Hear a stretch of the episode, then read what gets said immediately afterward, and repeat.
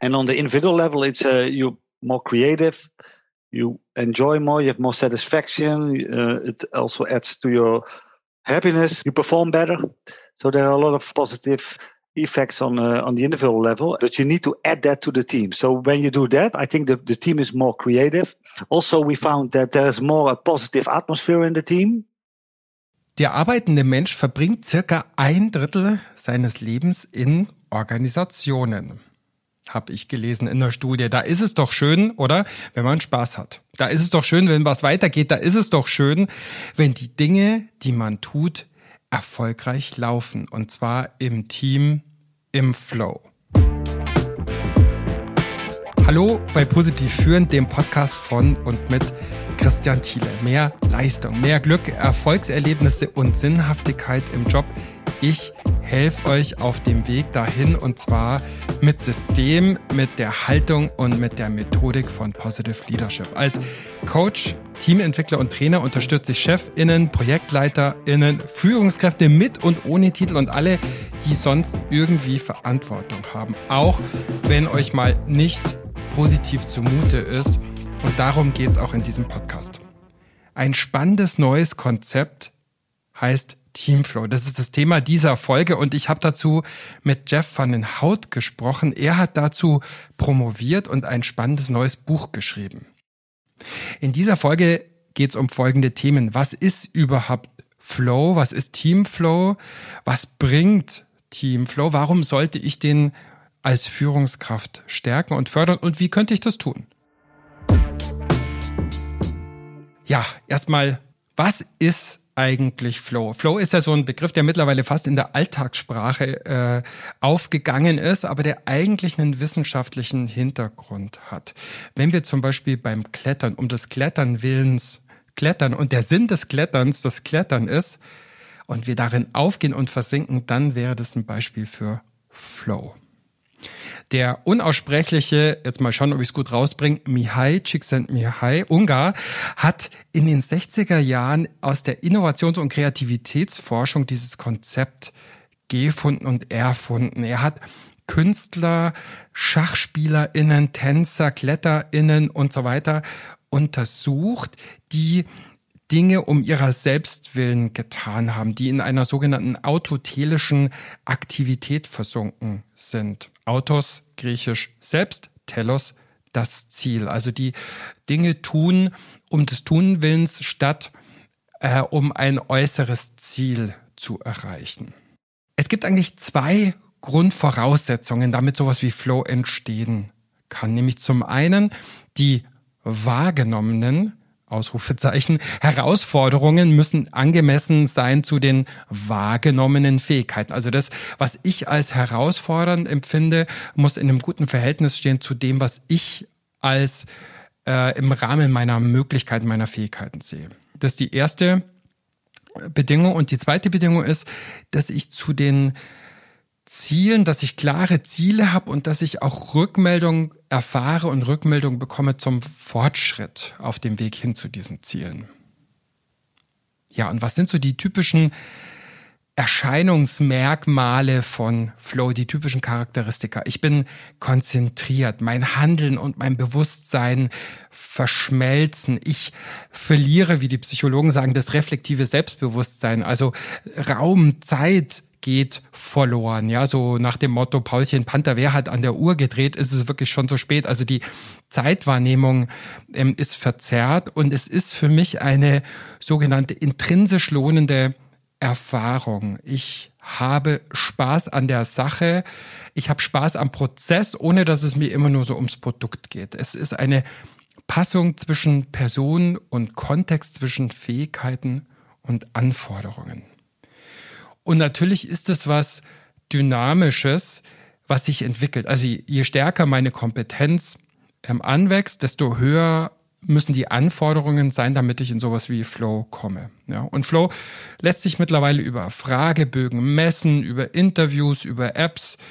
Und Flow ist auch keine ganz nur rein positive Erfahrung, sondern ist vor allem intensiv.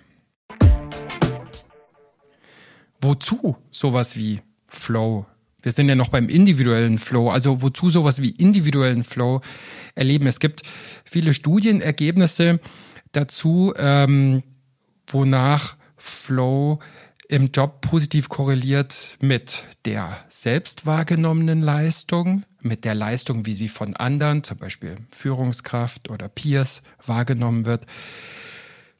Wer im Flow ist, teilt sein Wissen eher und wird als kreativer erlebt. Jeff van den Hout schreibt, wenn Menschen Flow in der Arbeit erleben, dann wird der Beruf für sie zur Berufung. Sie gehen in ihrem Tun über das hinaus, was in der Stellenbeschreibung steht. So viel also zum individuell erlebten Flow, den ich als einzelne Person erleben kann.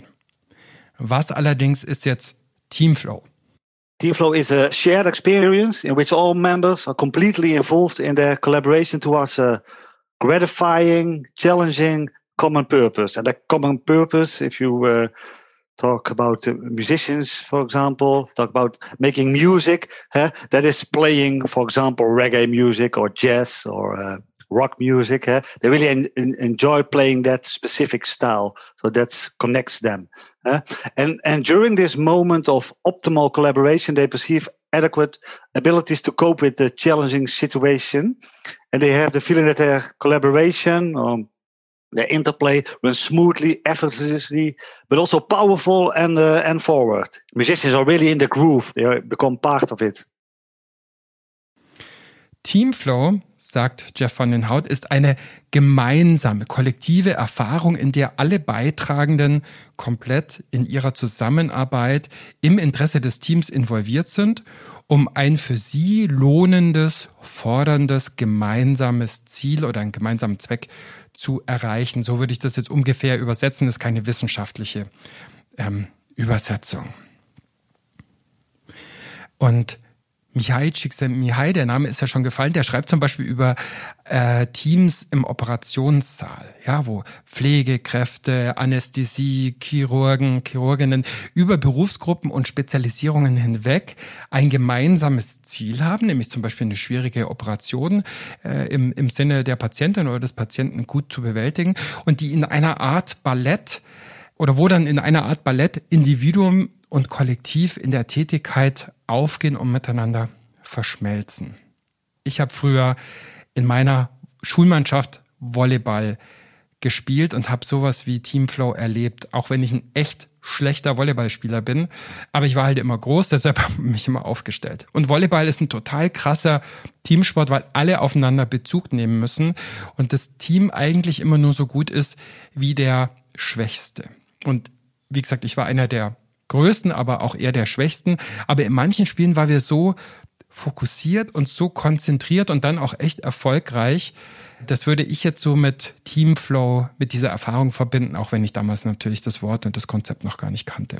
Oder beim Klettern, in Mehrseillängen-Touren mit meiner Partnerin, mit meinem Partner, wenn es so richtig flutscht, wenn der Partner und du selbst die Kommandos gut verstehen, wenn ihr gut vorankommt, wenn ihr auch an den schweren, herausfordernden Stellen zügig drüber hinwegkommt. Oder in der Arbeit.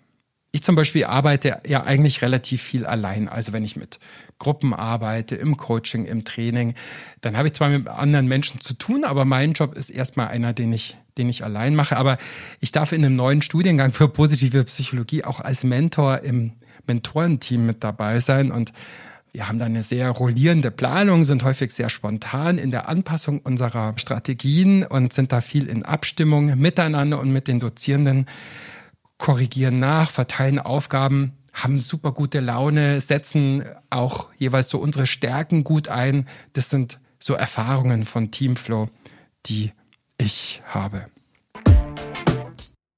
Ja, was sind jetzt so die Unterschiede zwischen dem individuellen Flow und dem Teamflow? Der Teamflow ist ähnlich, aber nicht genau das gleiche wie der Flow, wie die Flow-Erfahrung der Einzelperson. Man hat ein gemeinsames Ziel, man hat Ehrgeiz, auch als Grundvoraussetzung, aber sowas wie gegenseitiges Vertrauen, gemeinschaftliches Fortschreiten, Fokus auf das gemeinsame große Ganze spielen hier eben auch eine große Rolle. Wir hören hier nochmal Jeff van den Hout. Team flow is more than the sum of individual flow experiences. Um, within teams, there are more factors that play than on the uh, individual level. So team flow differs from individual flow, but both theories are consistent with each other. Flow is a holistic sensation that people feel when they act with total involvement. They perform a challenging task. Um, they have clear goals in mind. They receive feedback. They know what to do next. What is the next step? And in uh, where you are part of a team, which is often a small group of people, so you have more elements in the environment. You have a team dynamic where you have to deal with. You need to trust on other team members. So uh, how we define team flow is like a, a, shared experience of flow, which originates from an optimized team dynamic. So that team dynamic is really important in the definition. Uh, and during the performance of multiple in, uh, dependent task. So we are dependent on each other. Uh, and then this when flow happens, you have an optimized team uh, dynamic that has certain prerequisites that are different from individual flow, and you have experiential characteristics that are different from individual flow. So uh, it's a more unique uh, experience, and that's why it's also different from individual flow. Was sind also die Voraussetzungen für kollektiven Flow oder für Flow in Gruppen oder Teamflow, wie auch immer wir das nennen wollen? Kollektive Ziele, die aber auch mit den persönlichen Zielen zusammenpassen. Dass die einzelnen Kompetenzen und Skills und Erfahrungen sich wiederfinden und sich wiederfinden können in der Zusammenarbeit dass es sowas wie offene Kommunikation auf verschiedenen Ebenen gibt. Daher kommt dann auch häufig, dass Teams so, die gut miteinander zusammenarbeiten, ihren eigenen Jargon haben, ihre Abkürzungen, ihre mehr oder weniger guten Witze oder Codewörter. Dass es eine Sicherheit gibt, psychologische Sicherheit heißt dieses Konzept, auch Fehler oder Widerspruch äußern zu können, dass ich auch Zweifel äußern darf in diesem Team, ohne dass ich deshalb Nachteile äh, befürchten muss. Und natürlich, dass es ein gegenseitiges Commitment gibt. Ja, also ein guter Trainer, um nochmal auf das Volleyball-Beispiel zurückzukommen, ein guter Volleyballtrainer macht einfach klar, dass es nicht mein Fehler ist, wenn der Ball den Boden berührt, sondern dass es eigentlich immer ein Teamfehler ist, dass der Block schlecht gestanden ist, dass das Stellungsspiel schlecht war, dass die Kommunikation nicht da war oder dass die Absprachen zwischen den Verteidigern nicht gut waren. Ja, also so ein gegenseitiges Commitment. Wie ist es bei euch? Wo erlebt ihr sowas wie Teamflow? Wie fühlt sich das an? Was braucht's, damit sowas wie kollektiver Flow entstehen kann? Oder was war hilfreich, um sowas wie kollektiven Flow erlebbar zu machen? Wofür überhaupt Teamflow? Was ist der Nutzen von Teamflow? Teamarbeit wird ja immer wichtiger in den allermeisten Organisationen. Ich merke das in meinen Trainings, ich merke das in meinen Coachings. Und jetzt auch, wenn sich neue Formen des Zusammenarbeitens zwischen Remote und Präsenz ergeben in hybriden Teams. Grundsätzlich wird Teamarbeit, glaube ich, immer wichtiger und viele Teams müssen hohe oder höhere Qualität bei geringen oder geringeren Kosten und am besten noch mit möglichst wenig oder sogar noch weniger Menschen als bisher und in kürzestmöglicher Zeit äh, schaffen. Das sind häufig so die typischen Herausforderungen an Teams und deshalb ist sowas wie Teamflow so so wichtig, ja. Die, was sind denn so die aktuellen Herausforderungen an Teams, von denen ich so mitbekomme? Sie müssen einander koordinieren. Sie müssen sich gegenseitig und selbst motivieren. Sie müssen sowas wie Vertrauen schaffen. Häufig äh, gar nicht so leicht, jetzt gerade auch in Zeiten, wo man sich so wenig gesehen hat, wo das alles remote stattfindet. Sie müssen Konflikte, einen guten Umgang mit Konflikten auch finden, dass sie Konflikte auch ansprechen können, gut handeln können und irgendwie eine gute Balance finden aus dem ja, miteinander, den Notwendigkeiten des Teams, des Kollektivs und so dem Status und dem Ego der einzelnen Personen. Ja, und wie gesagt, ich würde ergänzen, aktuell durch Corona bedingt ist so dieses Thema informelle Kommunikation, Zusammenhalt, Wissen, wer was macht und wer gerade vielleicht irgendwie am Rad dreht oder wer, wer eigentlich noch Kapazitäten frei hat. Das ist erstens total wichtig, das auch zu wissen innerhalb von Teams und zweitens häufig nochmal viel schwieriger herauszufinden in Zeiten, wo man mehr remote und weniger in Präsenz zusammensitzt und zusammenarbeitet. Ja, zu den Effekten von Teamflow, was also Teamflow bringen kann, sagt Jeff van den Hout. Yeah, you have positive outcomes on the individual level, and you have positive outcomes on the on the team level. And on the individual level, it's uh, you're more creative, you enjoy more, you have more satisfaction. Uh, it also adds to your happiness, so uh, you perform better. So there are a lot of uh, positive effects on uh, on the individual level, but you need to add that to the team. So when you do that, I think the, the team is more creative. Also, we found that uh, that there is more a positive atmosphere in the team. Also, die Positivität, die gute Laune im Team steigt und positive Emotionen machen uns kreativer, sozial anschlussfähiger, leistungsfähiger. Darum ging es ja auch in einer der letzten Podcast-Folgen. Der individuell erlebte Flow wird mehr und größer das Niveau an Zufriedenheit ist höher. Die Kreativität, die Ideenfindung des Teams ist besser, die Leistung steigt, die Zufriedenheit verbessert sich und das Gefühl so von, wir kriegen was gebacken, wir bringen was weiter, Selbstwirksamkeit steigt und damit auch so die Wahrscheinlichkeit von künftigen Erfolgen. Also kurzum, das kann schon auch Aufwand bedeuten, wenn ihr das hier alles so gehört habt, was nötig ist, um Teamflow zu erzeugen. Aber es lohnt sich. Es lohnt sich für den Einzelnen, es lohnt sich für das Team, aber es lohnt sich auch so für die ganze Arbeitsumgebung innerhalb der Organisation und auch außerhalb der Organisation. Ja, und ist Flow, ist kollektiver Flow immer gut, ist mehr Teamflow immer noch besser. Ähm, ich glaube, es gibt auch eine, eine dunkle Seite davon. Ähm, sowas wie Groupthink, also dass äh, Gruppen so sehr im Flow sind, dass sie die Außenwelt gar nicht mehr wahrnehmen, vielleicht Gefahren übersehen. Ja, und es kann vielleicht sogar sowas wie eine Suchtgefahr oder eine Gefahr der Abhängigkeit von diesem Flow-Erlebnis äh, entstehen. Und Teams könnten vielleicht sogar so die längerfristigen Ziele auch ein Stück weit aus den Augen verlieren, dass die aus dem Blick geraten. Also ich glaube, es geht um Momente von Flow und es ist günstig, wenn die immer wieder eintreten und wenn Führung auch dazu beiträgt, dass die wahrscheinlicher werden. Aber es wäre eine totale Illusion und Überforderung und vielleicht auch kontraproduktiv, wenn man versuchte, Teamflow permanent und immer ja, sich einstellen zu lassen.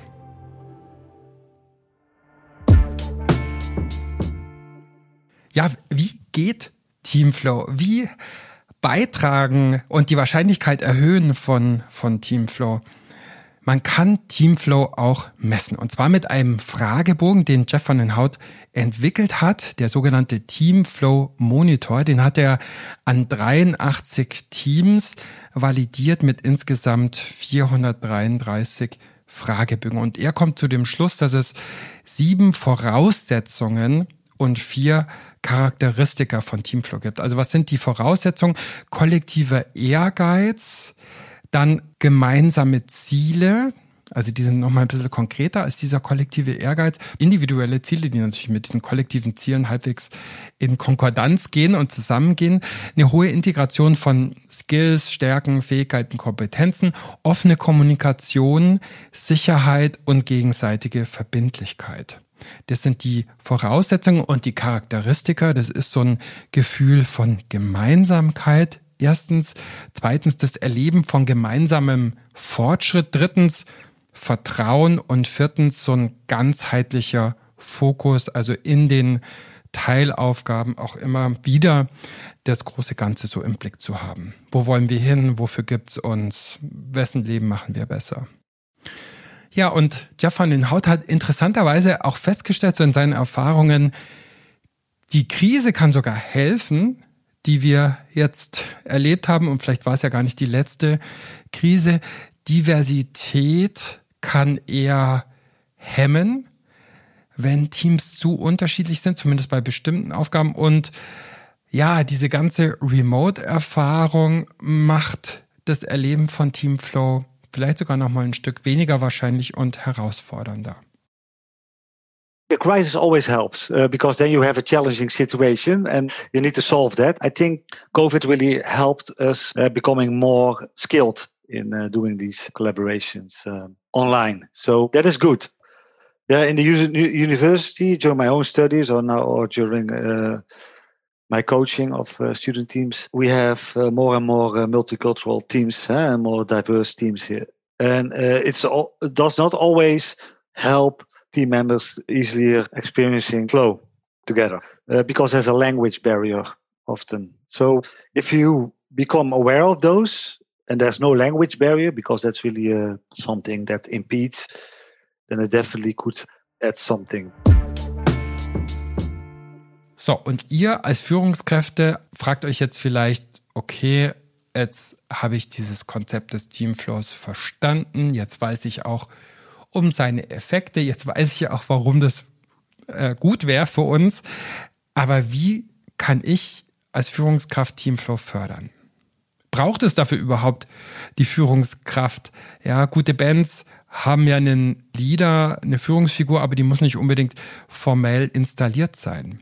Jeff erzählt zum Beispiel von Burzorg, einer inzwischen weltbekannten niederländischen Pflegeorganisation, in der die Teams sehr, sehr selbst organisiert unterwegs sind, wo es so eine klassische Führungsrolle gar nicht ja, mehr gibt, wo die Führungskraft eher Coach ist und wo die Beschäftigten so viel Entscheidungsspielraum wie nur irgendwie geht eingeräumt bekommen. Das stärkt die Zufriedenheit im Job und das macht eben auch sowas wie Teamflow deutlich wahrscheinlicher. Music bands, groups have a band leader, but often they are chosen by nature. We have examples of uh, Dutch organizations like uh, Buurtzorg uh, Nederland, uh, a Dutch healthcare organization. They have one or two leaders. They have 15,000 employees. They do not have uh, team uh, managers or team leaders, but they have some coaches available, like 40 coaches for 15,000 uh, people. So they don't see the coach so often. But in these groups, by nature, someone takes the role to be a chairperson during their meetings, for example. So in a kind of way, they are leading the meeting at that moment. But that happens happens often by nature. But they need to be aware that what are the the prerequisites to uh, to experiencing flow. So they need to create a climate where flow experience are more likely to occur. And if you have a look at the, the team model, then and how it emerges, yeah, that can help. Eh? It always starts with a collective ambition. Ja, hier nochmal drei Strategien, drei Ideen, um als Führungskraft Teamflow wahrscheinlicher zu machen und zu fördern. Erstens, echtes Miteinander, echtes Kennenlernen fördern. Und das ist so wichtig, gerade nach dieser langen Zeit des Remote, wo manche Leute auch eingestellt wurden und seit einem halben Jahr niemanden echt und in Farbe gesehen haben. Zweitens, ein gutes, gesundes Maß an Konflikten auch aushalten können und tolerieren können als Führungskraft.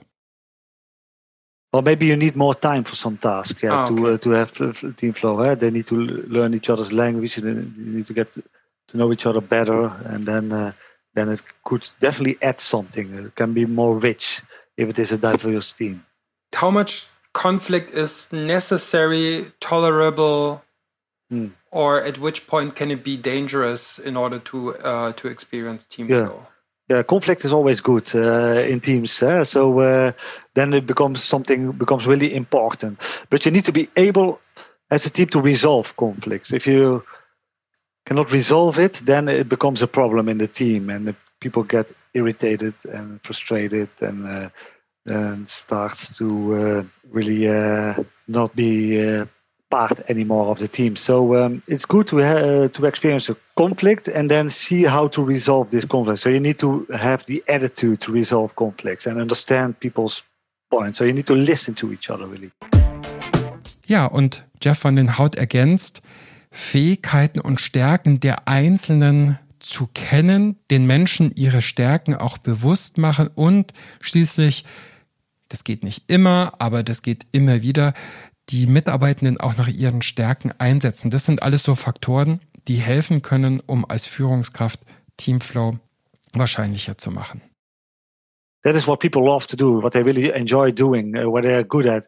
So, um, yeah, you need to uh, facilitate that and let people talk about that. That's really important. And then from that, mostly automatically they derive milestones. Let, us do that. So if you become more aware about each other's values, each other's strengths, uh, each other's uh, possibility, then uh, then it definitely could uh, could add something. But it is really uh, related to also the task they are asked to do, in my opinion. Ja, weil wir gerade beim Thema Stärken, Stärken sind. Das ist ja ein ganz wichtiger Aspekt von Teamflow und um das Thema Stärken, Stärken geht's auch in meinem neuen Audiokurs. Als Hörerin und als Hörer meines Podcasts bekommst du 25% Rabatt und du kannst dafür entweder auf positiv-führen.com Audiokurs Hashtag Podcast 25 eingeben oder, wenn dir das alles viel zu kompliziert ist, mir einfach eine Mail schreiben. Ja, und wo wir gerade beim Thema Stärken und Stärken, Stärken sind und warum Stärken, Stärken, stärkt. Ich habe Jeff zum Abschluss auch gefragt, was sind seine größten Stärken? My personal strength, it's always hard to say. Do not want to become arrogant, but uh, my biggest strength is to fill the gap between science and practice. I think that I, I really understand what happens in the field and um, of teams and if things really work. I think that's one of my uh, my strengths. And I'm also sensitive uh, when I'm part of a group and I have a I'm sitting in a circle with a team. I really feel what is happening there, and um, I can relate what is happening there to a framework like my team flow model or another model, and make people become more aware of what is happening. Yeah, and uh, I can create a, a safe environment to talk about that so that all everybody really feels safe to speak out. Yeah, I think that is uh, yeah, what I like uh, to do. And I'm ambitious.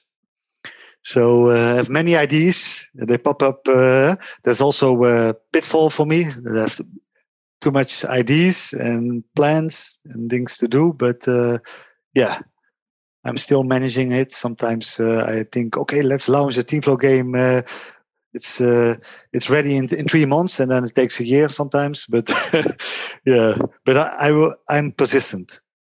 Ja, also Jeff sagt, seine Stärken seien, er könne gut eine Brücke zwischen Theorie und Praxis bauen und das belegt er absolut in seinem Buch und vielleicht hat er das auch hier in den Passagen des Interviews auch gezeigt. Er kann ein gutes, sicheres Umfeld für echte Kommunikation, für gute Gespräche schaffen. Und er ist ehrgeizig, hat viele Pläne, auch wenn es mit der Umsetzung da mal ein bisschen länger dauert. Und alle diese Stärken helfen ihm natürlich auch dabei, Teamflow zu schaffen.